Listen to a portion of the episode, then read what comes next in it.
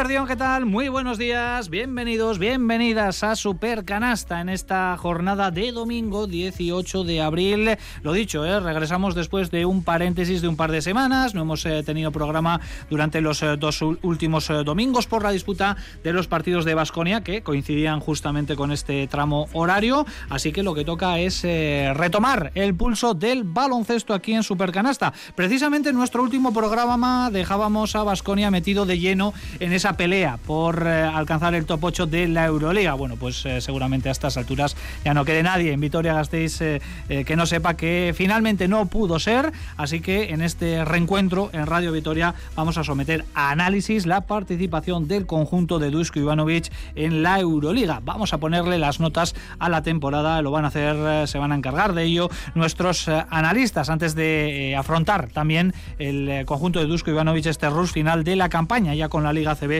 como único objetivo. Por ejemplo, esta tarde eh, que tenemos citas de altísimo interés eh, para nuestro baloncesto. El eh, más cercano en el tiempo va a ser ese partido que va a disputar en el Bues Arena el Basconia frente al San Pablo Burgos, un duelo más que interesante entre dos equipos de la zona playoff, sin olvidar que a las 6 también va a arrancar en Estambul la final de la Euroliga femenina con la presencia del Perfumerías Avenida, dirigido por el Gasteiztarra Roberto Íñiguez de Heredia, que va a buscar frente al Ekaterimburgo el segundo entorchado en su palmarés. Ya lo consiguió eh, entrenando al Ros Casares de Valencia ya hace unos eh, cuantos años. Bueno, pues eh, Roberto Íñiguez de Heredia que va a buscar hoy esa segunda Euroliga. Argumentos destacados en Supercanasta y ya preparada nuestra mesa de expertos aquí en Radio Vitoria. Sergio Vega, según ¿qué tal? Muy buenos días. Hola, ¿qué tal? Muy buenas. Bueno, pues tenemos una tarde de baloncesto realmente apasionante con el partido de Basconia, con la final de, de la Euroliga de Estambul, con Roberto ahí también eh,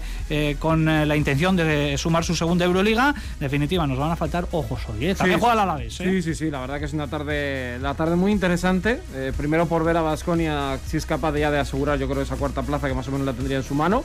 Y luego ver a Roberto Iñiguez de. Estamos acostumbrando a que los entrenadores alaveses jueguen finales, estén en citas europeas y eso eh, es un privilegio, eh, me parece. O sea, yo cuando pienso en eso, o el Lazo que va a jugar la semana aquí en los playoffs, o, o Iván Navarro, o Madurieta y tal, y dices, bueno, es que el nivel que tenemos es increíble en Vitoria. Hay que disfrutarlo porque tampoco es lo habitual. No, así no, que no. mientras nos dure ese grandísimo nivel, quizás echamos eh, de menos más jugadores, ¿no? Jugadores de baloncesto y jugadoras gasteiztarras que puedan estar ahí actuando al más alto nivel, pero en cuanto a técnicos, Salimos buena gente, pero no muy alto. ya. eso.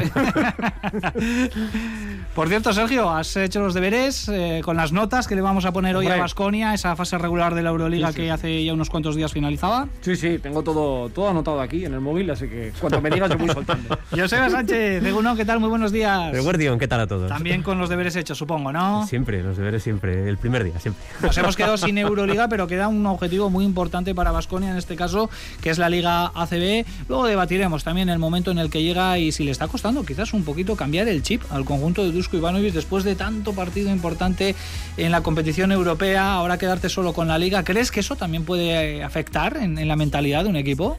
Eh, completamente. Estoy convencido de que el equipo necesita resetear. Eh, esto es como cuando tú estás estudiando, creo que hice esta misma comparativa el, partido anterior, tú estás estudiando y tienes exámenes, unas épocas de exámenes, y llegan los exámenes de junio para los que estudias como un animal, y, y acabas esos exámenes de junio, y el día que terminas esos exámenes, sabes que en septiembre tienes otros. Pero tú no puedes seguir exactamente estudiando al mismo nivel, porque tu cuerpo te pide parar, tu cuerpo te pide descansar, tu cuerpo te pide resetear. Creo que Vasconia está en ese reseteo. Los dos últimos partidos que hemos visto de Vasconia, tanto el de Murcia como el de Estudiantes, son de reseteo. Eso no significa que, que los exámenes de septiembre los vaya a hacer mal. Yo sinceramente creo que Vasconia va a estar preparado para jugar este playoff de, de Liga CB, pero tampoco creo que tengamos que llevarnos las manos a la cabeza porque ahora el equipo note un pequeño bajón, tanto físico como de juego, que es lo que estamos su- sufriendo. Y además ahora. es denominador común también en varios eh, equipos, por ejemplo el, el Burgos, el rival de hoy, que sí que ganó a Juventud el pasado viernes, pero con anterioridad había acumulado cuatro derrotas consecutivas. Está siendo una temporada complicada absolutamente para todos eh, y no es ajeno a ello el Vasconia, que por cierto ayer nos comunicaba la existencia de un positivo dentro de la plantilla, no ha trascendido la identidad, veremos esta tarde ya sobre el terreno en el eh, pabellón, sí, finalmente es, es un jugador eh, que causará baja para enfrentarse al, al Burgos. Olga Jiménez, Egunon, ¿qué tal? Muy buenos días. ¿Qué tal, Richie? Buenas. A ti la pregunta es obligada de, inicio, ¿no? Con esa gran final en, en Estambul con Roberto Íñiguez de Heredia que va a afrontar, yo ya he perdido la, cuenta, es la séptima Final Four, pero en finales se ha metido también en, muchas y que puede conseguir su segundo título. Puede ser un hito histórico el que consiga hoy el Vitoriano. Bueno, pues vamos a estar ahí apretando. Yo vi el partido de semifinal frente al Sopron y no hubo rival. Realmente Perfu eh, puso sobre la mesa sus mejores armas, muy al estilo Roberto Íñiguez de Heredia. El, equipo es muy intenso, pero sí que es cierto que el Perfu tiene problemas físicos en algunas jugadoras importantes y hoy entre, ante el Ekaterimburgo, que defiende título, pues va a tener que poner todo y, y mucho más. Tiene un roster de NBA tiene una jugadora como Alba Torrens, que creo que si no me equivoco va a buscar su sexto entorchado continental a sus 31, 32 años. Supongo que Cifre sabrá mejor el dato, porque es además eh, paisana. Eh, pero bueno, lo que sí que está claro es que la, varita mágica de, Roberto funciona con muchísimos equipos y, nos alegramos un montón por el técnico Gastón. Hoy también te vamos a pedir a ti, Olga, que saques un poco tu vena académica para poner nota a la fase regular eh, de Euroliga para Basconia. Eres muy exigente tú poniendo notas. Bueno, igual suena esto un poco a, repelente, ¿no? Pero soy tan exigente conmigo misma que por defecto hago de esa exigencia algo también muy elevado para los demás y eso creo que es un, defecto, pero sí, sí suelo ser exigente, aunque he de decir que con el Vasconia eh, pues, pues se me va un poco ahí la vena hooligan. y yo creo Igual no le voy a poner tanta exigencia porque creo que ha hecho una Euroliga excepcional, vamos. Ya lo vamos adelantando que creo que suspensos bien poquitos va a haber en el día de hoy a la hora de valorar tanto el trabajo colectivo como el trabajo individual para el conjunto de Dusko Ivanovic. Por cierto, hoy no tenemos aquí a Nacho Mendaza, eh, que, bueno, pues eh, utilizando que tanto le gustan a él esas metáforas automovilísticas, está pasando por el taller. ¿eh? Así que le vamos a mandar desde aquí un saludo a Nacho Mendaza para que se recupere cuanto antes. Eh, eh, pequeños altibajos también en el tema de la salud que todos hemos pasado y mucho más en esta época de la pandemia. No tiene nada que ver con eso, no quiero aquí hacer saltar ninguna alarma. Así que Nacho, que seguramente que estés ahí escuchando, un potente saludo desde aquí, desde este cuarteto, que es quinteto, porque también está Olaya Sánchez ahí al otro lado del cristal en la realización técnica. Nos vamos a meter rápidamente en arena de Euroliga. Hoy nos toca dar carpetazo a la participación del Vasconia en la máxima competición del viejo continente.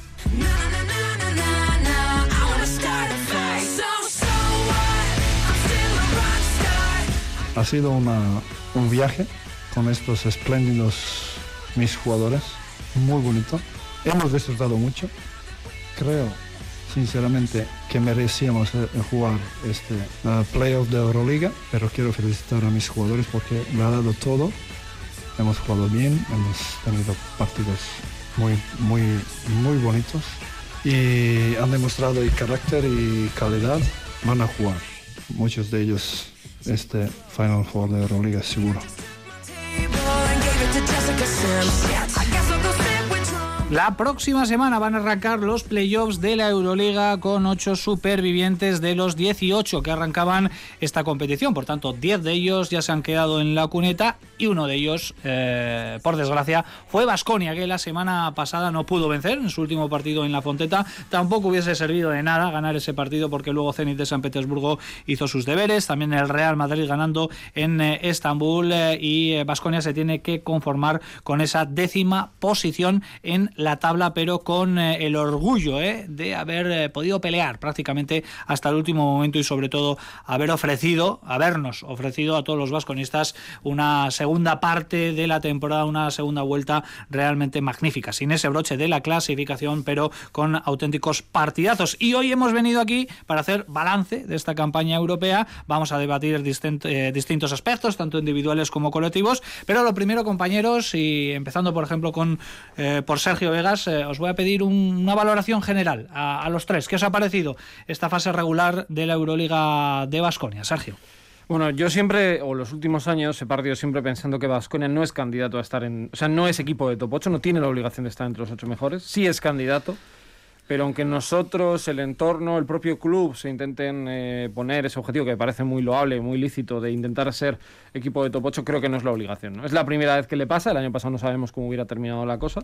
Eh, en este formato de liga, lo cual habla bien también ¿no? del equipo y que ha estado luchando hasta el último, hasta el último momento. Yo la verdad que viendo la plantilla en, septiembre me planteaba, contando a Carrington, ¿eh? una situación de ser eh, octavos mejor escenario, décimo segundo peor escenario, acaba décimo, que yo creo que es más o menos la posición donde merece estar. Ha conseguido su mejor eh, balance en victorias-derrotas de la, de la historia en este tipo de fase.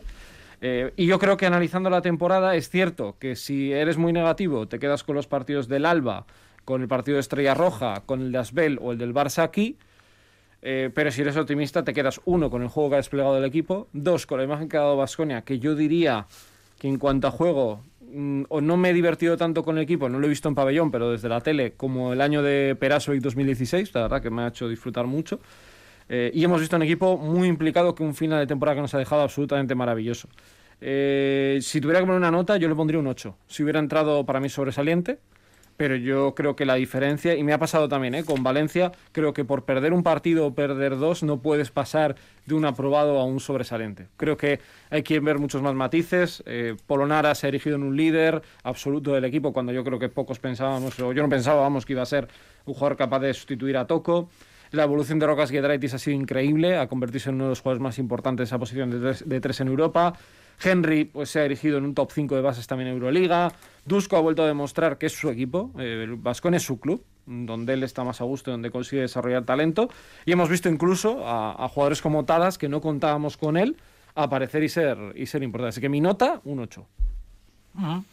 Eso será la parte final ya para poner la, nota. Ya nos lo ha adelantado Sergio Vegas, pero vamos a hacer incluso la media. ¿eh? La media. Vale, vale. Eh, yo me voy a me voy a echar a un lado, ¿eh? os voy a dejar el marrón a, vosotros, pero desde luego ya la de Sergio Vegas ya la hemos anticipado con un 8 y es un notable alto ¿eh? el que ha conseguido eh, a juicio de Sergio Vegas Vasconia en la Euroliga.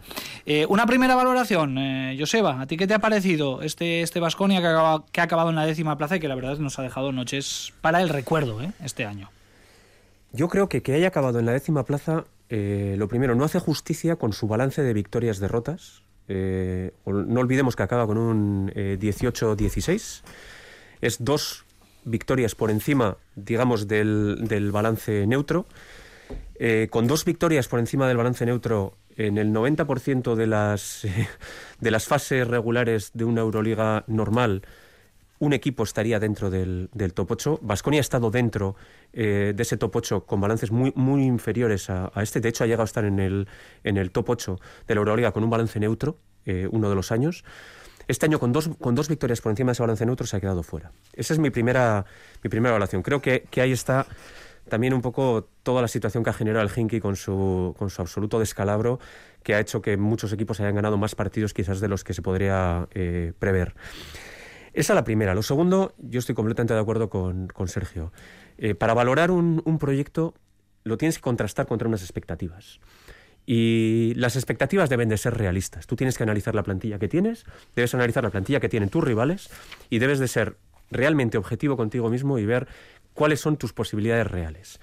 Yo creo que Vasconia ha estado al tope de sus posibilidades reales. Ha explotado el 100% de sus posibilidades reales y nos ha mantenido hasta el último día, hasta el último partido, hasta incluso te diría eh, hasta el último segundo de su participación, porque pierde justo al final con, con, Valencia, hasta el último segundo con opciones de estar vivo y de estar dentro de top 8. A mí eso me colma mis expectativas. Yo analizo la plantilla de Basconia, analizo eh, la plantilla del resto de equipos que estaban luchando contra Basconia, veo cuál es mi expectativa con este equipo y mi expectativa era que este equipo estuviese, nos, nos mantuviese la ilusión viva hasta el final lo ha cumplido. Un, detalle de, grandeza de lo que opina la gente del Vasconia, que al final verlo desde fuera de una perspectiva, eh, es más que ficción, ¿eh? pero mucha gente después del partido de Valencia me escribieron, hablé con ellos y me dijeron, si el Vasconia hubiera venido con la opción de depender de sí mismo, al Valencia le gana. Ya sé que es básquet ficción y son detalles y tal, pero la inercia con la que iban no era la misma que la de Valencia, se veía. Incluso que la del Zenit, que tuvo por suerte un calendario que le favoreció. Estoy completamente de acuerdo, porque de hecho ese partido Valencia-Vasconia viene absolutamente condicionado por lo que pasa en, Estambul. Vasconia sabe que está fuera, independientemente de lo que haga con Valencia. Sí que es cierto que Valencia tiene esa pequeña esperanza. Si Valencia hubiera estado en las mismas circunstancias que Vasconia, también estaría fuera.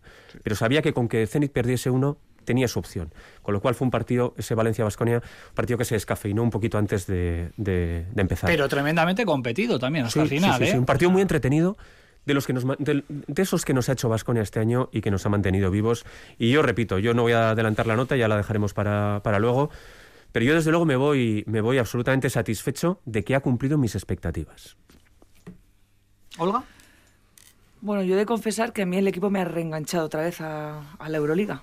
Eh, con esto no quiero decir que me hubiese desenganchado, tampoco es relevante, pero sí que me ha enganchado. Me ha enganchado pues porque me ha recordado a, un poco esas señas de identidad que tiene este equipo, que no tenía, estoy de acuerdo, la obligación de pasar a top 8 pero sí esa exigencia máxima que tiene el propio club de estar entre los mejores, aún sabiendo que su plantilla estaba corta, necesitaba un refuerzo después de la marcha de Carrington y no se ha llegado a reforzar. Es un poco el eterno debate que hemos tenido aquí, que decidimos además arrinconarlo, pues porque al final la decisión final la tomó el club y viendo que no había alternativas, pues decidió tirar con lo que había y mira, para, para ¿cómo es? A, males, bueno, no voy a saber decir el refrán, pero todo eso ha significado que un jugador, por ejemplo, como Tadas, haya tenido opciones de tener más responsabilidades y mira, esa apuesta o pseudo apuesta haya sido buena y me alegro un montón, pues porque es un jugador... Eh, digamos, hecho aquí, apostado aquí desde que vino en 2013, si no me equivoco. Y, bueno, pues para mí eso es una de las notas positivas. Y luego querría decir que en, una, en un balance general el equipo ha sabido sobreponerse a situaciones complicadas hasta en dos ocasiones. ¿no? Esa, esas cuatro derrotas de entre la jornada quinta y la, la octava, el equipo se repone pero para mí creo que es fundamental cuando después de perder otros cuatro partidos entre la 19, eso es, vuelve a reponerse, pero ya en esa reposición el equipo opta y decide que va a optar de verdad. Eh, es decir, el equipo se cayó dos veces, por decirlo de alguna manera, de manera importante, y el equipo supo restablecerse y creer en sí mismo. Ahí una parte importante eh, la toma Dusko Ivanovic. Y subrayo también lo que dice Sergio. Bueno, pues Dusko se reencuentra con el club, el club que le ha dado todo, el club al que él es capaz de darlo, darlo todo. Y para mí este Vasconia ha sido el animador absoluto de, de la Euroliga, al margen de que no se haya podido clasificar pues porque ha sido, ha sido una cuestión también de, de, matices y de detalles, pues de un equipo al que quizás le faltaba algo más para poder haber optado a ese Yo por ser un poquito abogado del diablo, y te voy a preguntar a ti también, eh, Olga, porque estoy completamente de acuerdo ¿eh? en todo lo que eh, habéis comentado, en vuestros planteamientos, en que hemos disfrutado, en que hemos visto grandísimos partidos, pero también ha sido un poco la temporada, y lo hemos vivido aquí en, en Radio Vitoria, en Supercanasta, la temporada un poco de los asteriscos. ¿Pensáis que Vasconia ha tenido un pelín de suerte también en el momento en el que se ha cruzado con varios equipos que habían pasado por eh, contagios, que llegaban muy diezmados, que no tenían opciones en la última fase y pasaban por aquí por el por el Bues Arena. ¿Es algo que, que tengamos que, destacar en la temporada de Basconia o no le dais mayor importancia? Yo si, si destacaría es que el primer positivo haya llegado ayer. O sea, lo diría en el, tono... Algo han hecho. Creo que cuando pasen los años debería alguien contar lo que han hecho. No sé qué es pero han conseguido aguantar siete meses de la temporada sin ningún caso, que es muy difícil. ¿eh? Y Vitoria, por Cada club controla a sus jugadores de una manera diferente. Mm. Como lo controlan, lo hacen muy bien. Y, sabemos que Vasconia pues, eh, siempre ha sido pero muy bien, ¿eh? un equipo también receloso ¿no? de estas situaciones y que el control pues, haya podido ser más férreo que en otros clubes, lo... cual aplaudimos desde aquí. Sí, a ver, yo por ejemplo, en lo que dices, ¿no? el asterisco, por ejemplo, Zenit pese a que fue perjudicado al inicio, para mí ha sido favorecido al final. Porque le han permitido en un partido de la jornada 6 jugarlo el 12 de marzo, con mucho público. Vasconia no ha tenido público nunca en toda la temporada, menos el primer día del Madrid, ¿no? Creo que es, que es el único par.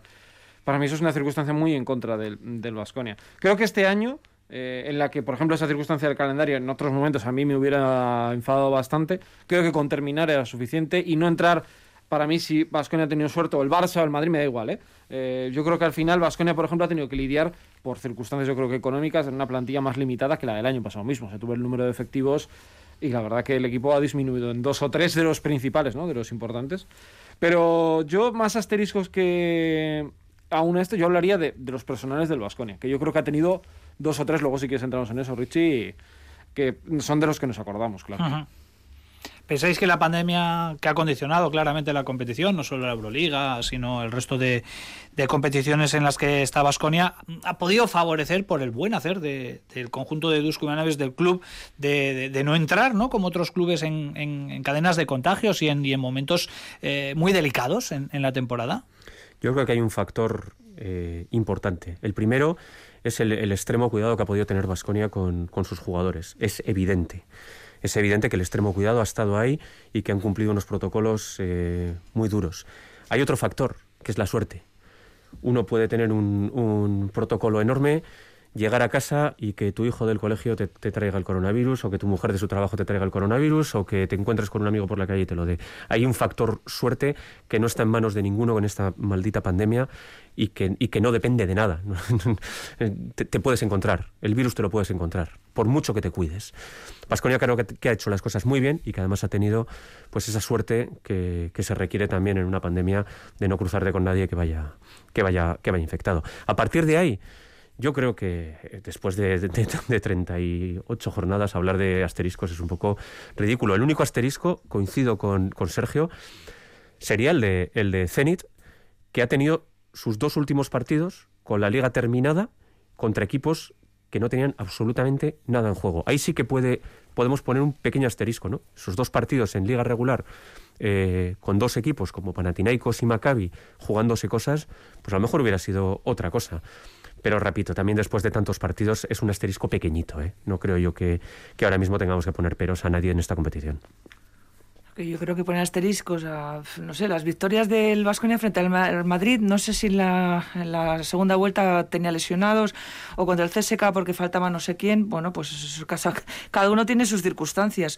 No, yo no le pongo ningún asterisco a Vasconia. Yo creo que todos los equipos han jugado esa baza también porque la pandemia ha sido otro enemigo sumado a, la temporada y ahí yo creo que Vasconia ha sido líder absoluto pues porque ha hecho una buena gestión y yo creo que es ejemplar también y ojalá el Vasconia también sepa o pueda más que nada efectos un poco te iba a decir hasta periodísticos, Richie, de, saber un poco cómo lo han hecho para que haya surtido tan buen efecto y, haya generado, pues eso, eh, eh, eh, lo que ha generado positivamente para, para, el equipo. Sí, sí, sin duda hay clubes que han hecho las cosas de mejor manera, también los propios gobiernos, ¿eh? porque al principio de temporada nos escandalizaban las imágenes que llegaban sobre todo desde Rusia con pabellones llenos cuando estábamos metidos, eh, bueno, pues de pleno en, en, la segunda ola, tercera ola, etcétera. Vamos con algunas nominaciones, vamos con, con el jugador revelación, por ejemplo, que, eh, ¿quién nos eh, ha parecido la sorpresa de este Vasconia? ¿Quién, ¿Quién ha estado por encima de las expectativas que se generaban a principio de temporada?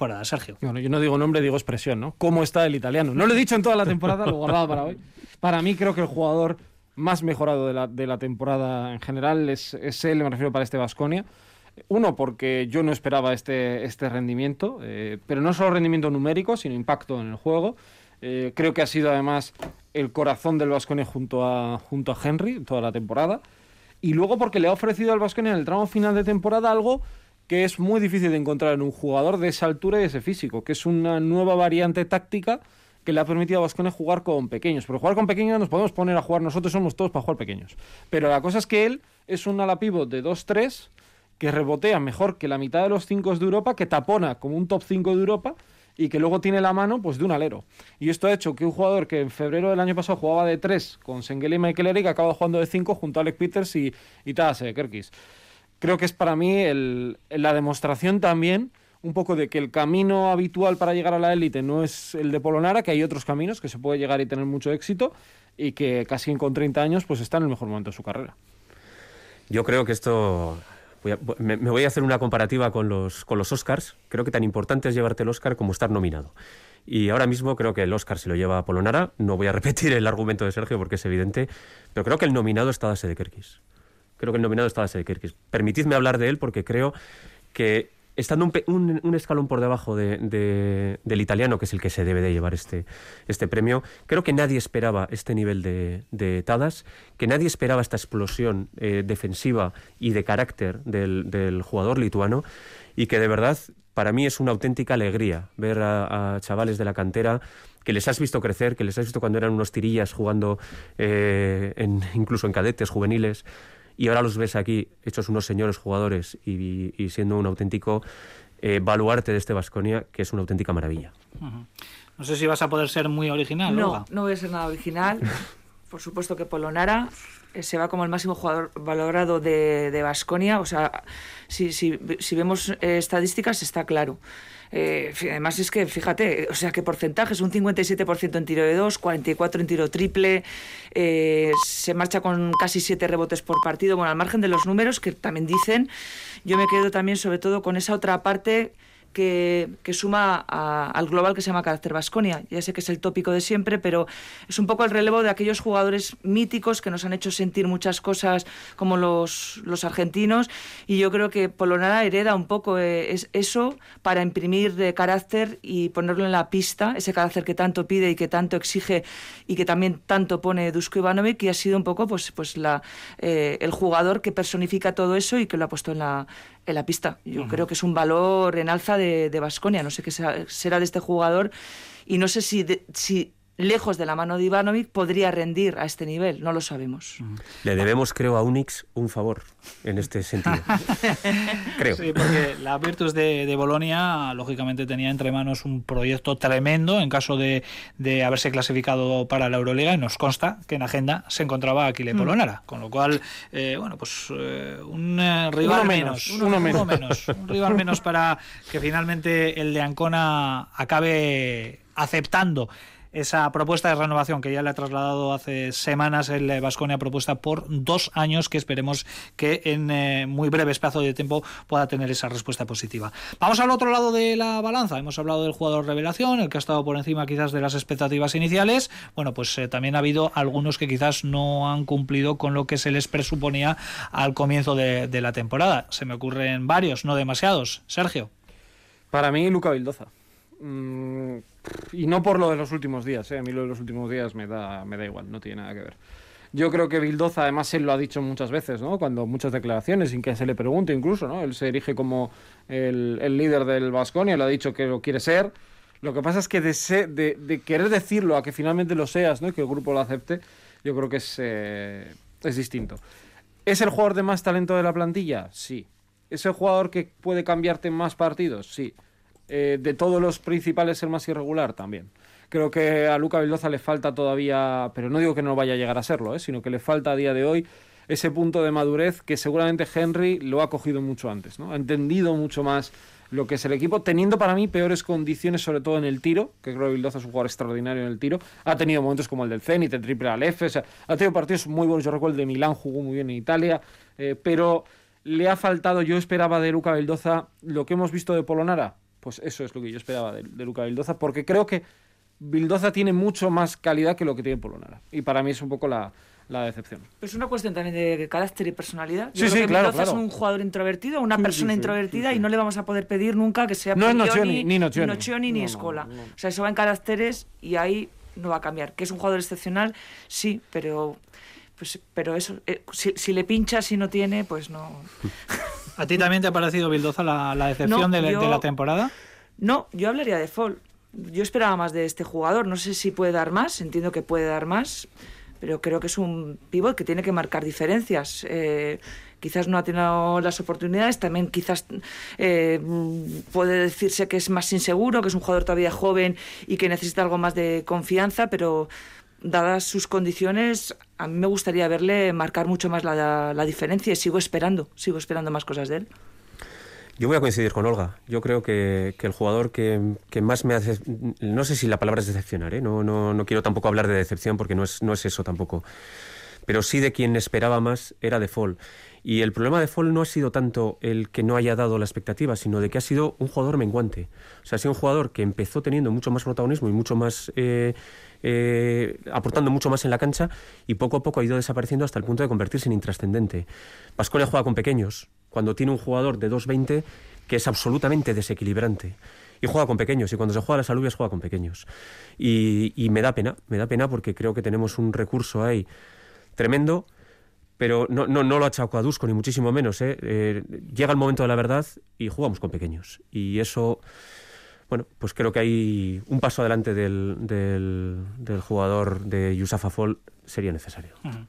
Bueno, más cuestiones de la temporada, porque hemos eh, vivido 34 partidos, nada más y nada menos, 34 jornadas eh, con encuentros preciosos, con eh, rupturas de maldiciones. Se ha ganado en el Vaca, se ha ganado en el Pireo, en Milán, en, Madrid, grandes partidos también en el Buesa Arena, incluso en las derrotas. Me quiero acordar de, ese de esa penúltima jornada, el, duelo frente a Efes, que desafortunadamente cayó del lado turco. Os voy a pedir el partido más espectacular, el que mejor recuerdo tengáis y también todo lo contrario el partido más pobre de Vasconia en este caso. Sergio. Yo el más pobre, 5 de enero, me fastidiaron la noche de Reyes. Eh, porque el partido del Alba. No, no, el partido del Alba. Alba. Alba, cuando venía. Estaban siete jugadores. Siete jugadores el Alba y creo que ahí. Vasconia cometió un error muy grave, porque perdió luego contra el Alba semanas después. Está claro que hay equipos que se te dan mal y se te atragantan. Y aquel día, por cierto, Dusko con Fal, yo no entendí muy bien lo que hizo, ¿no? en ninguno de los dos días, pero especialmente en el segundo. Pero aquel día, Vasconia es que no se perdonó, perdonó, porque aquel partido con ocho tú les tienes que les tienes que pasar por encima, como hizo con Olympiacos, como hizo con Efes y no perdonar. Y aquel equipo yo no sé si porque llegaba mal físicamente, eh, si por la sensación que tenían, pero bueno, luego poco después ofrecieron para mí el que fue el partido eh, más divertido que fue contra CSK. Habría otros, ¿no? Aquí en la radio creo que radiofónicamente el de Zenit fue increíble pero de los que más se disfrutó y encima acabó ganando fue el de CSK de Moscú, que a mí me, pareció fascinante. Y fue, ¿qué? Cuatro días de diferencia, o tres días entre esos dos partidos, ¿eh? Pero eh, yo creo que en, ese sentido, para mí ese día no lo voy a olvidar. Joseba, mejor y peor partido de la temporada. Para mí el peor os doy a elegir cualquiera de los cinco que voy a decir. Los dos de Alba, los dos de Asbel y el que perdimos con, con Estrella Roja allí.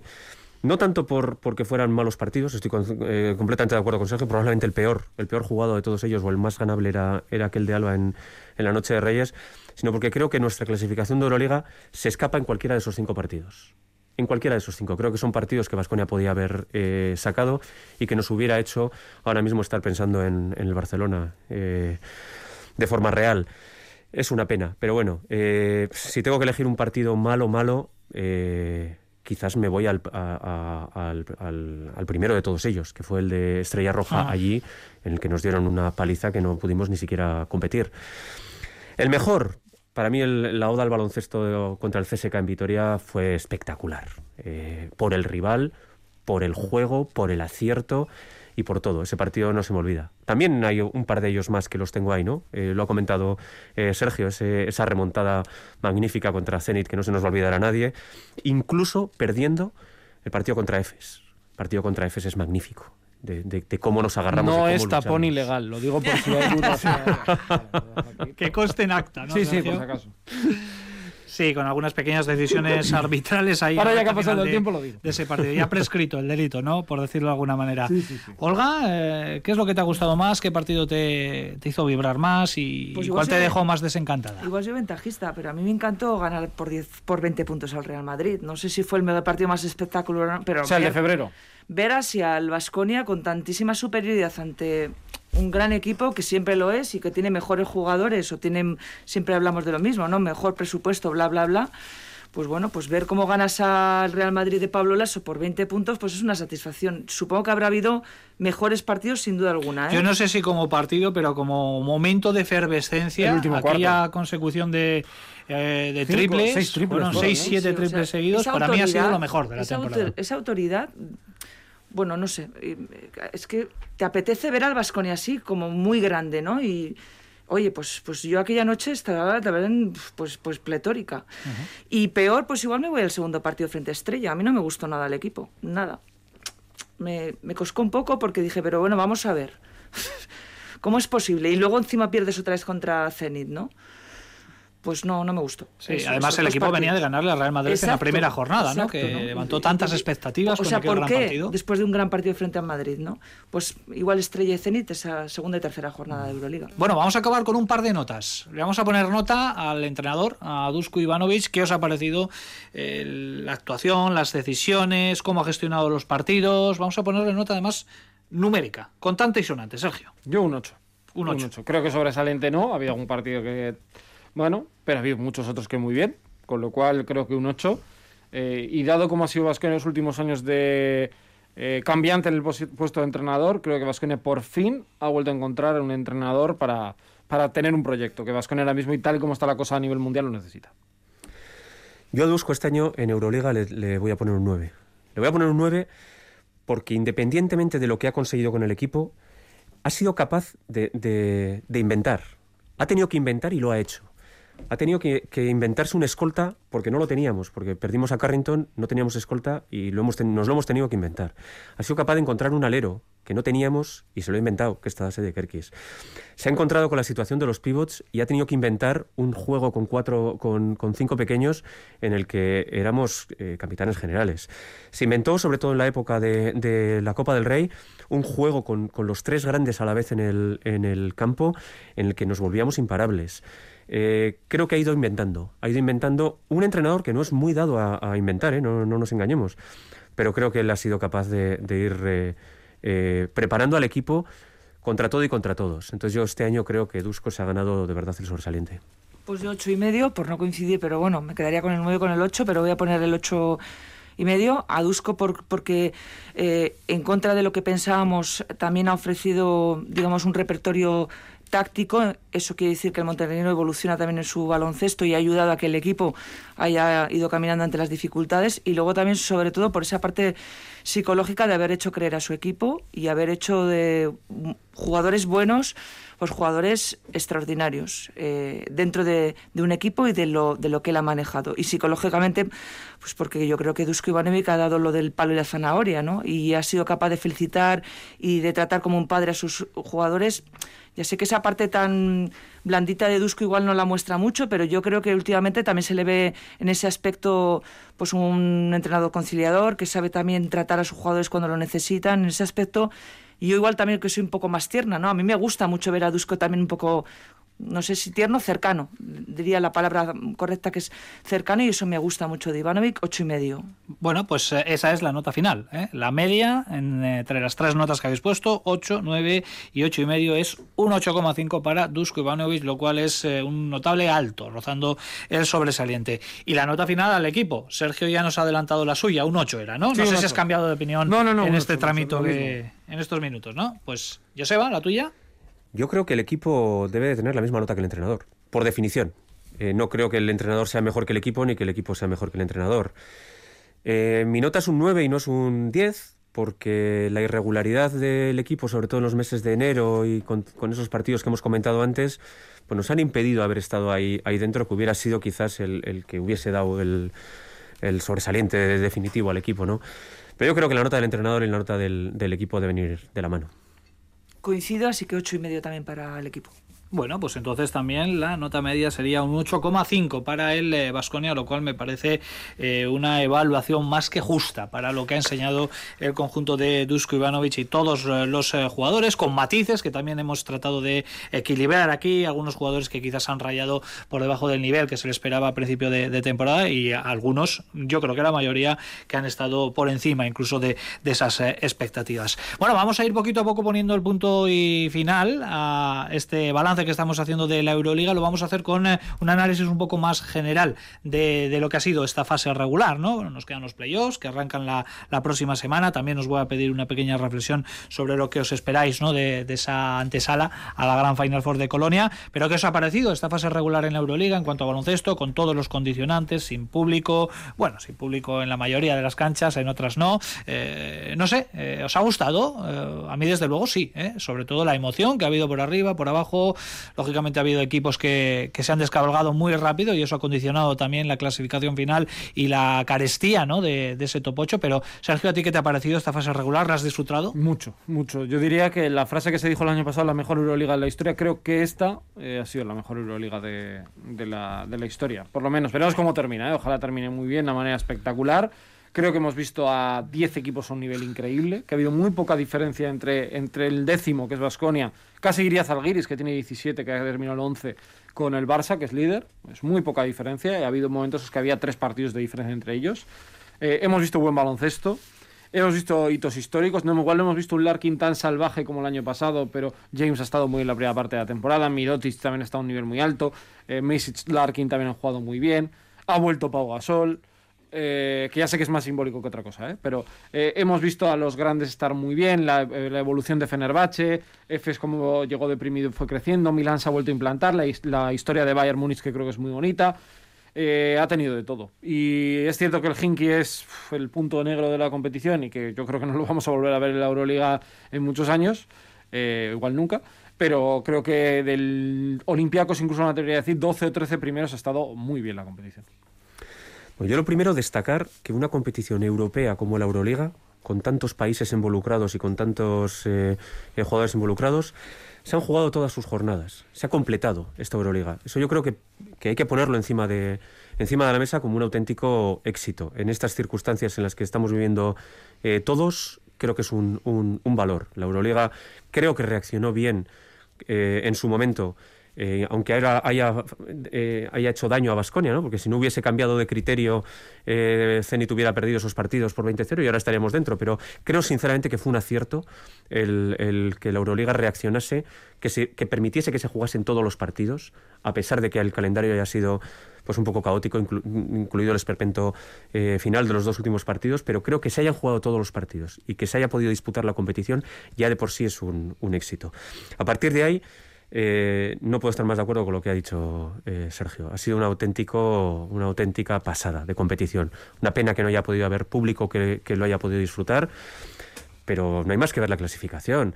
El Bayern acaba quinto y se clasifica con una canasta de Lusic increíble eh, de una esquina el día anterior, cuando se podía haber quedado fuera del, del, del, top 8. Ahí hemos visto lo que ha pasado también con Basconia, Real Madrid, con Valencia, Zenit. la igualdad ha sido tremenda. Eh, ha sido una emoción hasta el último momento tremenda. Y el juego, lo que es el juego, el baloncesto, creo que ha sido de los juegos más bonitos que recuerdo eh, en una competición. No ha habido partidos rácanos, ha habido partidos espléndidos, partidos ofensivos, jugadores increíbles, Mirotic, Mike James, Larkin una gozada. Yo la verdad es que encantado de esta competición. Yo os voy a confesar que esta ha sido la, primera semana, exceptuando el partido de, lunes del Zenit, que, no ha habido Euroliga y lo ha echado de menos. lo ha echado mucho de menos. Olga. Claro, bueno, no, no creo que diga nada diferente. Eh, repito un poco lo que he dicho respecto a Basconia. Yo creo que la, en la Euroliga de este año ha vuelto a enganchar un poco a gente al baloncesto. Ha sido un baloncesto trepidante y, sobre todo, el secreto ha sido la, gran igualdad entre los equipos, lo que le ha dado emoción, interés porque cuando ves a varios equipos que son muy, muy, muy superiores, quizás de alguna manera e inconscientemente pues te desenganchas porque al final dices aquello de, bueno, siempre están los mismos, ¿no? Y este año, tanto por arriba como por abajo, el esperar hasta el último momento quiénes se clasificaban, quiénes no, pues le ha dado ese interés con jugadores magníficos, muy top y bueno, ha sido espectáculo, eh, yo creo que, difícil de repetir. Ojalá que, la Euroliga sigue, siga siendo así y siga habiendo este, este nivel, porque realmente es, es, para planteárselo. ¿eh? Para quien dudaba de este formato y la previsión es en no demasiados años, en no demasiadas temporadas, poder ampliar incluso el número de equipos. Yo creo que en dos o tres años estaremos hablando de una veintena de equipos ya conformando esta máxima competición de la Euroliga. Por cierto, la Eurocup, que también hay una propuesta ahí para cambiar el formato la próxima temporada con 20 equipos, dos grupos de 10, 16 con licencia para tres años, luego se cruzarían en eliminatorias a partido único a partir de octavos de final. Así que bueno, ya estamos viendo que hay movimientos importantes en eh, la competición de la Eurocup y eso no es eh, otra cosa que el preludio también para cambios eh, futuros en, la Euroliga. De forma un poquito más telegráfica, os voy a pedir em, equipo revelación, equipo de excepción, el jugador más destacado de esta fase regular y el entrenador más, más destacado. Venga, equipo revelación. Equipo revelación, el Bayern Múnich. Mm, no hay duda, vamos, por lo que han hecho. Yo esperaba que fueran últimos, lo dije el primer día, y, la verdad que no hay nada mejor que saber lo que no, lo que no eres, de lo que no eres bueno y en lo que sí que eres para optimizarlo. Y están ahí en playoff y a ver a Milán, ¿eh? Cuidado. Para mí el equipo revelación ha sido el Zenit, sobre todo por, por, por dónde había acabado el, el año pasado y, qué tipo de juego ha desplegado para meterse donde está. Eran los dos últimos, ¿no? Bayern y Zenit del año pasado. Sí, señor. Y, impresionante. Y el entrenador revelación para mí, Xavi Pascual. ah, para mí Bayern. Sí. Bueno, ahora vamos ah. también con el, con el resto de denominaciones porque nos queda el equipo de excepción y aquí eh, os voy a descuadrar un poco. Vamos a quitar al Hinky. No, no, yo no iba a meter al Hinky porque ya no es decepción. O sea, la decepción está aquí y el Hinky lo tengo muy abajo. Pues venga, el Hinky. Para mí la decepción es el Panathinaikos. Eh, recordemos que el año pasado iba a vender sin la licencia, si iban a ir, no sé qué, no sé cuántos. Eh, me parece que Panathinaikos no puede hacer una temporada como la que ha hecho. Y los jugadores que ha tenido, hay jugadores que serían justitos para Eurocup, muchos de ellos. Entonces yo creo que Panathinaikos para mí es una, una decepción por proyecto, no tanto por los resultados de esta temporada, que tampoco han sido muy buenos. Sí, yo podrían ser eh, Panathinaikos, Olympiacos, pero me voy a quedar con Maccabi, sobre todo por plantilla. Yo creo que Maccabi tiene plantilla top 8 y tiene entrenador top 8 y, y, ha hecho fichajes muy interesantes y se ha quedado, creo, muy corto tanto en juego como en, como en resultados. Yo los equipos griegos. Yo creo que el baloncesto griego está de capa caída, creo que necesita una profunda reflexión, pero también eso ha permitido que la Euroliga esté mucho más igualada en, eh, ofreciendo la oportunidad de que entren otros equipos. Así que mal por ellos, creo que tienen que reflexionar y mucho Olympiacos y Panathinaikos, lo diré, pero bueno, bien porque otros equipos han podido tener esa opción de entrar y dar pues otro aire a la Euroliga. Cerramos con el jugador y el entrenador más destacado a vuestro juicio. Vamos a cambiar el orden, Olga. Pues, jugador y entrenador. Pues, pues yo creo que Mirotic, no tengo que explicar nada más, y el entrenador, pues Trincheri. Yo creo que Larkin. E igual estoy todavía condicionado por el roto que nos hizo en, en Vitoria. Sí. Pero es que es un jugador que me tiene absolutamente enamorado y cada vez que lo veo sobre la cancha es una, es una maravilla, Saint Larkin. Y entrenador, ya lo he dicho antes, para mí Xavi Pascual ha sido el entrenador de este año. Yo por dar dos diferentes, el jugador eh, Basile Micic, que creo que muy elegante y muy sobrio, es un jugador que eh, lleva haciendo dos años increíbles y para mí es, bueno, con Mirotic los dos candidatos al MVP. Y el entrenador Saras Jasikevicius, que lo tenía un papelón. Lo que pasa es que nos hemos acostumbrado a que ya lo ha hecho muy bien pero no era nada sencillo llegar a este Barça y cambiarle los hábitos que había adquirido. No, no digo que fueran todos malos, pero que con Pesi tenía una manera de trabajar y los ha dejado líderes de la competición en solitario, con lo cual para mí es el entrenador. Revelación el mejor entrenador. Primera posición para el Barcelona que se va a enfrentar al Zenit de San Petersburgo en el playoff. El resto de eliminatorias, CSK de Moscú, Fenerbahce. Por cierto, el conjunto turco con problemas de COVID en el vestuario. Veremos qué sucede aquí también con este tema.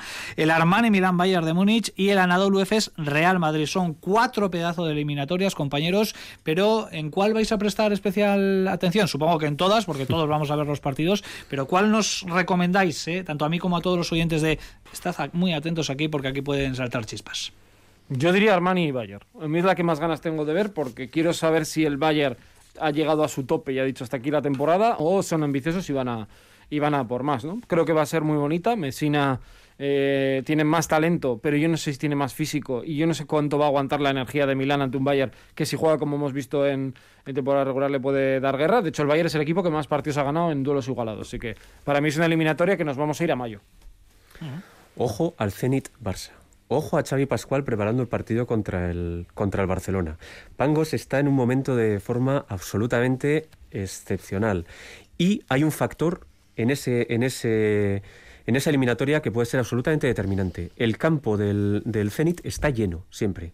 Va a ser el único campo, creo, con de verdad público en las gradas y animando. Yo creo que esa, esa eliminatoria nos puede dar, es primero contra octavo, pero nos puede dar sorpresas. Pues yo le FES Real Madrid. Yo creo, es preciosa esa eliminatoria. Sí, yo creo que igualada. Creo que el Madrid, que ha tenido una fase regular con sus claros oscuros, pues yo creo que se va a poder se va a poner en modo Real Madrid. Tengo sin, la sensación. Sin Gavidec, pero con eh, sí. bueno, iba a decir con Porier, no, con Porier, Porier, Porier, Porier debuta para, hoy para pero... los playoffs.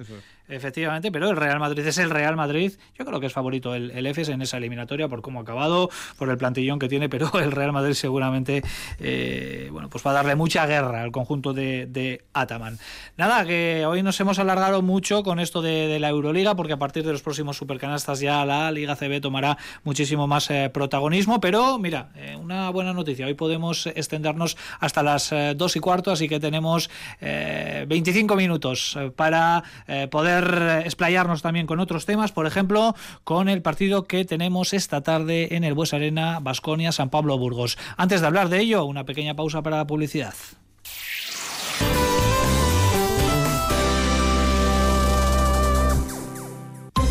En Radio Vitoria Gaur entrevistamos este lunes a la consejera de Desarrollo Económico, Sostenibilidad y Medio Ambiente, Arancha Tapia. A partir de las ocho y media analizamos la situación económica laboral de la comarca de Ayala y la política energética con el planteamiento de cuatro nuevos parques eólicos en Araba.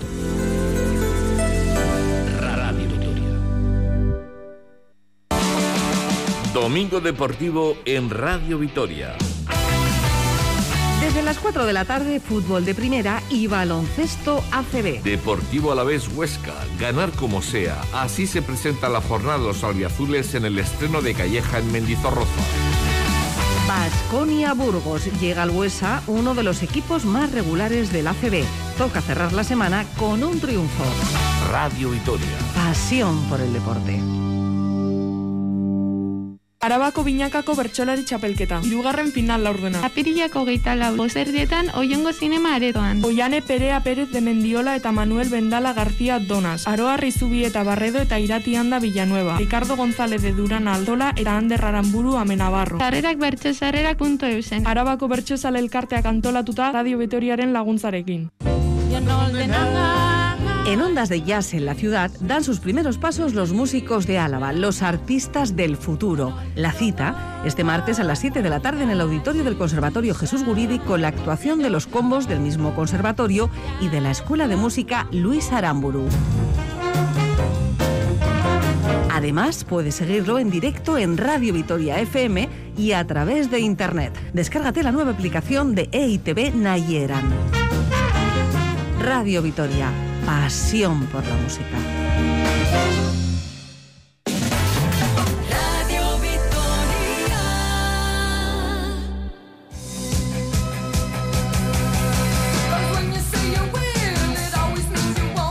Yo creo que no hay mucha diferencia. Lo importante es que comienzas a jugar playoff, pero yo me lo he dicho a mis jugadores que nosotros mm, tenemos que jugar para, si podemos estar tercera posición. Significa que tenemos, para estar allí, más o menos tendríamos que ganar todos o casi todos los partidos que nos quedan.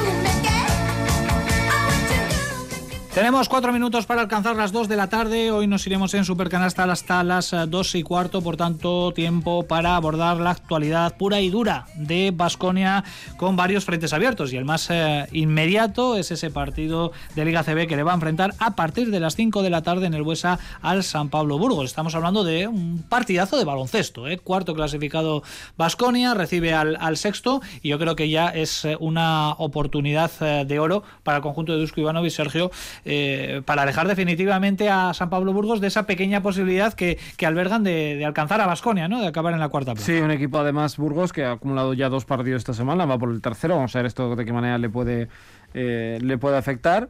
Y yo creo que Vasconia, uno, si gana además, le gana la Verás, con porque aquello de que el palmeo de Jasiel Rivero fue el que le determinó la victoria a Burgos en la ida. Mm, quiero ver al Vasconia un poco mejor que el jueves. ¿eh? El jueves les vi en ciertos momentos atascado. Eh, la ausencia de Bildoza estructuralmente es un problema porque te hace jugar con seis. Vasconia, eh, de hecho, bueno, pues como juega con pequeños, es lo que le gusta, pues te quitas a dos jugadores más de la rotación.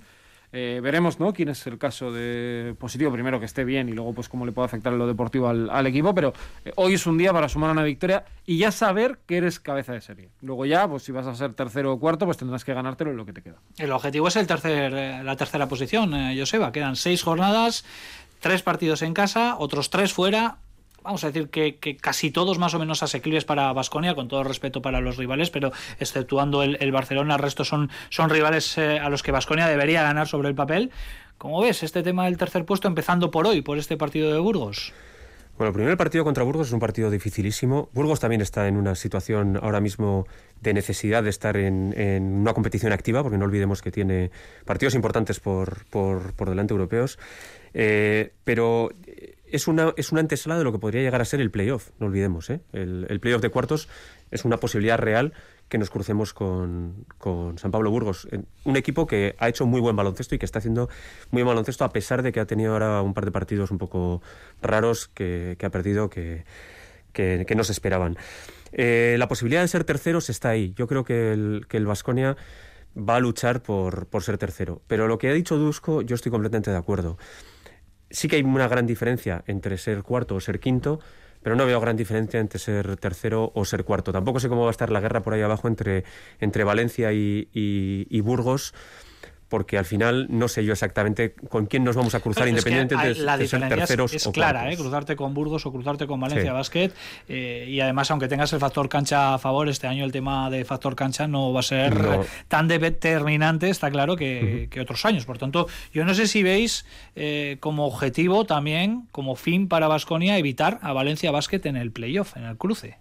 Sería lo, Sí, lo claro. deseable, ¿no? Pasa es que es difícil, es difícil calcular lo que tienes que hacer. O sea, yo creo que va a ser lo que sea. Eh, Lo que ha tiene que jugar a ganar y ganar todo, eres tercero. Claro. Yo creo, porque además luego Tenerife va a tener la Final Eight, ¿eh? que también yo no sé hasta qué punto les va a despistar o, o pueden tropezar algún partido más. Recordemos que en caso de empate, Vascon está por delante de Tenerife. Pero yo, eh, perdón, Olga, Sí, sí, eh, no, no. eh, por acabar, me importa muy poquito ser tercero o cuarto y lo que sí que me importa es que el equipo descanse para el playoff, que llegue descansado al playoff. Porque me parece, o sea, ganar a Burgos y ganar al día siguiente a La Peña, utilizando 38 minutos a, Henry, utilizando 38 minutos a Polonara, utilizando, ll- llegando con el equipo agotado al playoff, creo que es contraproducente para el propio equipo. Es decir, no es tan importante ganar, lo importante es que el equipo compita y que de verdad llegue con los jugadores frescos al playoff. yo creo que hay una intencionalidad en las palabras de Dusko. Yo creo que es, es eh, digamos, centrar a sus jugadores en un objetivo claro y hay que buscarlo y es ser tercero. Eh, y eh, ese es un poco el trabajo, sobre todo en el trabajo de resetear, de, de olvidarte ya de la buena Euroliga que has hecho y de, todo lo que te genera también en cuanto a la exigencia física y mental.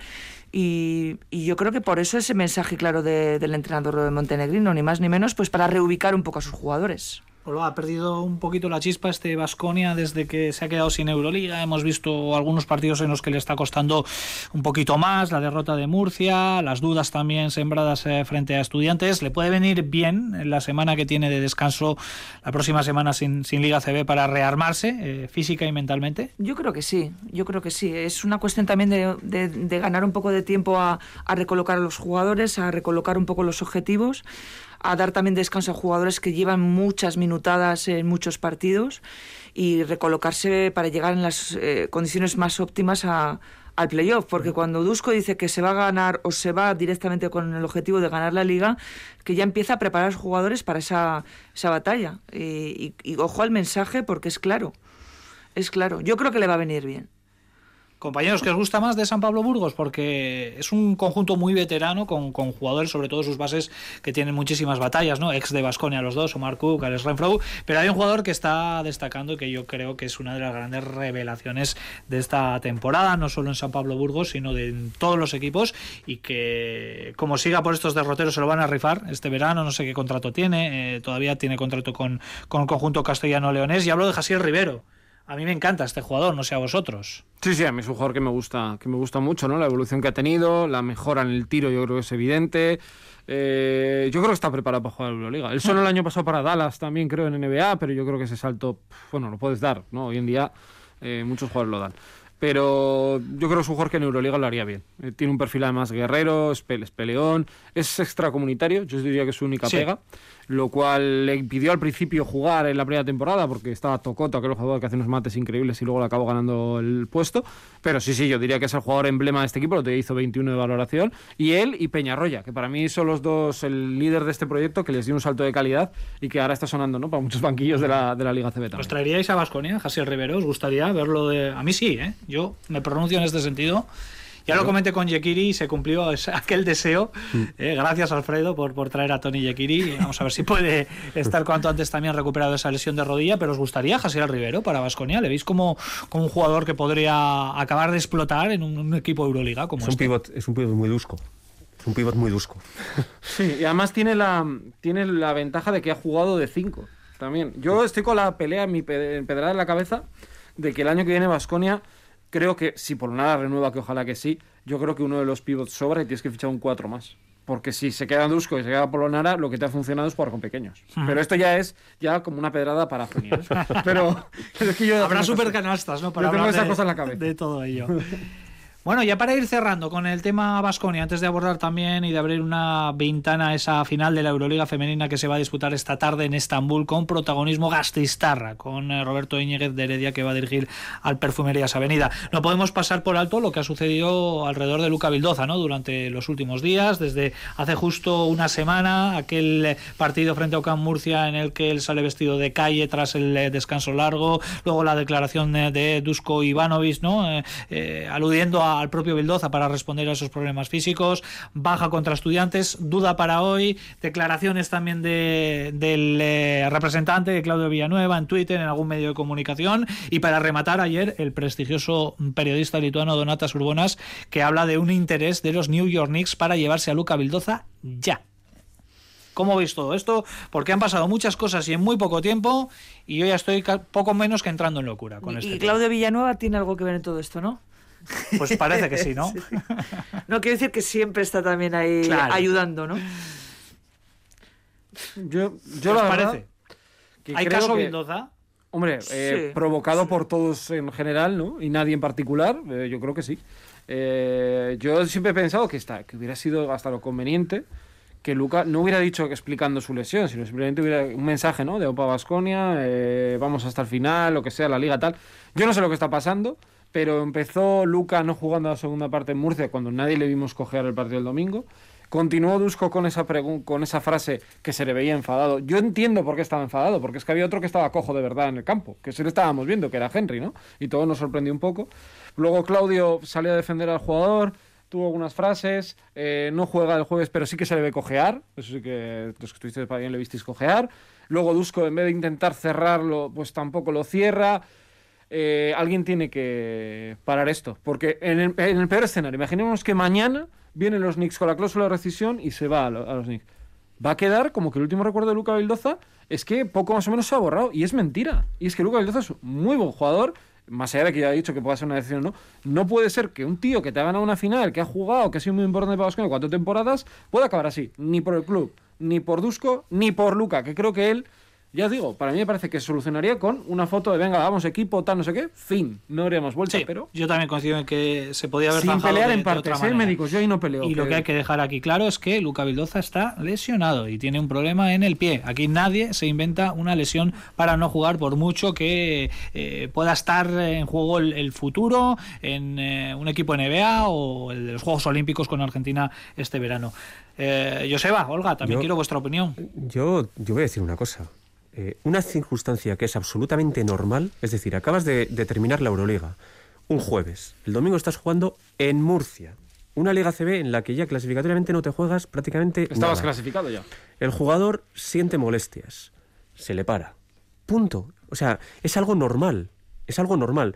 Como se tendría que haber parado incluso a, Henry, y que hubiese jugado Kurux contra Murcia. Y si perdemos, perdemos. Que ya perdimos además. ¿Qué más da? ¿No? Circunstancias normales. Creo que esta, esta polémica es un, ejemplo claro de, error en la comunicación. El primer, el primer error en la comunicación lo, lo, comete Dusko. No, me parece una salida de tono total su respuesta en, sala de prensa. Debes de proteger a tu, a tu jugador. Acabas de dar una rueda de prensa cuando pierdes con Valencia diciendo que, tú, que tus jugadores han sido los mejores y que el viaje ha sido precioso y a continuación dejas al jugador a los pies de los leones.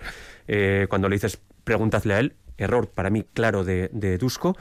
Entra al trapo Claudio Villanueva, entra al trapo Claudio Villanueva, que también me parece un error de comunicación, porque podía haber muerto en Murcia esta polémica, podía haber muerto en Murcia, pero también entra al, trapo, y entonces entre unos y otros se va generando una polémica. ¿Existe caso Bildoza? Pues claro que existe caso Bildoza, pero es que se ha generado de forma artificial por los protagonistas. Una circunstancia normal, al jugador le duele el pie, lo hemos parado dos partidos, que no pasa nada, que los playoffs empiezan dentro de un mes o mes y pico. No pasa nada, de verdad, no pasa nada. Pero hemos generado un caso Bildoza de la nada, y ahora mismo lo que dice Sergio, el problema es que está Luca Vildoza en la picota. Y me parece muy injusto. Y esto no es bueno ni para Luca Vildoza, ni para Dusko, ni para el equipo, Olga. Ya, pero entiendo que la personalidad del propio jugador, o sea, yo creo que está en su mano el zanjar esto y decir, bueno, hasta aquí, señores, me duele el pie, punto y final. Yo creo que sí que es cierto que el, la respuesta de Dusko Ivanovic mm, sorprende mucho, pero repito, y le tengo mucho cariño, ¿eh? pero creo que sobra que Claudio Villanueva entre ahí, porque es alimentar un poco eh, una situación que creo que es bastante sencilla. Si hay un jugador que está lesionado, se para y se acabó. Y punto y final. Pero yo no sigo mucho las redes de Luca Vildoza, pero hasta el día de hoy él no se ha pronunciado bajo ningún concepto de nada de toda esta situación. No es muy activo, sobre todo en Twitter, en Instagram un poquito más, pero con temas Pues creo que alguien le debería asesorar también y decirle que en estos momentos existe esta situación y más con, con todo lo que eh, empieza a sonar, yo creo que él debería tener también una actitud eh, activa en esto para parar un poco. Lo que tenga que venir vendrá, pero para parar un poco todo esto. Bueno, pues Luca Vildoza, que es duda en principio, nadie nos ha dicho lo, contrario. Eh, eh, para el eh, partido de esta tarde, que arranca a las 5 en el Fernando Bues Arena, que va a enfrentar a Basconia al San Pablo Burgos. Acaba de finalizar el encuentro en el Wizzing Center, ha ganado el Betis al Estudiantes, apretando aún más esa zona baja de la tabla. El Betis que da un grandísimo paso y como bien dice Sergio, ojo a Estudiantes porque se mete de lleno, de lleno en esa refriega por evitar el descenso. Estudiantes 82, Real Betis 96 y para la tarde tenemos cinco partidos. A las 5 de la tarde, Vasconia San Pablo Burgos y Obradoiro Gran Canaria. A las seis y media, el Real Madrid Juventud. A las 8, el eh, Casa de Zaragoza sin el Oveja, ¿eh? sin el Oveja que ha dejado eh, por motivos personales la capital eh, mañana será Luis Casimiro el que se ponga en el banquillo a partir del siguiente partido. Bueno, pues hoy Zaragoza recibe al Guipúzcoa Basket y a partir de las 9 el Lenovo Tenerife Unicaja de Málaga. Recta final de Supercanasta, hablamos también de baloncesto femenino en este caso porque a las 6 de la tarde Roberto Íñiguez de Heredia, el técnico Gastistarra puede conseguir su segunda Euroliga.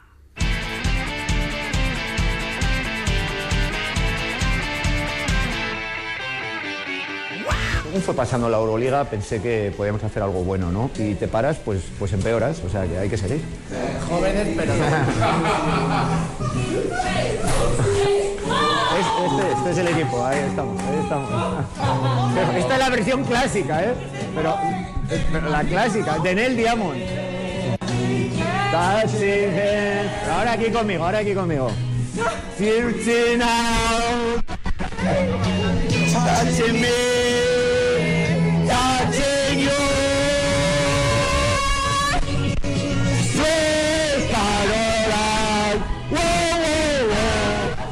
un eufórico Roberto Íñiguez de Heredia después de conseguir el pase a la gran final eh, el eh, pasado viernes frente al Sopron húngaro en un grandísimo partido del Perfumerías eh, Avenida. Entrena mejor que canta, ¿eh? Sí, eso sí. Los coros tampoco es que estuvieran no, no, no, estaban, hay que decirlo, no estaban en el tono adecuado.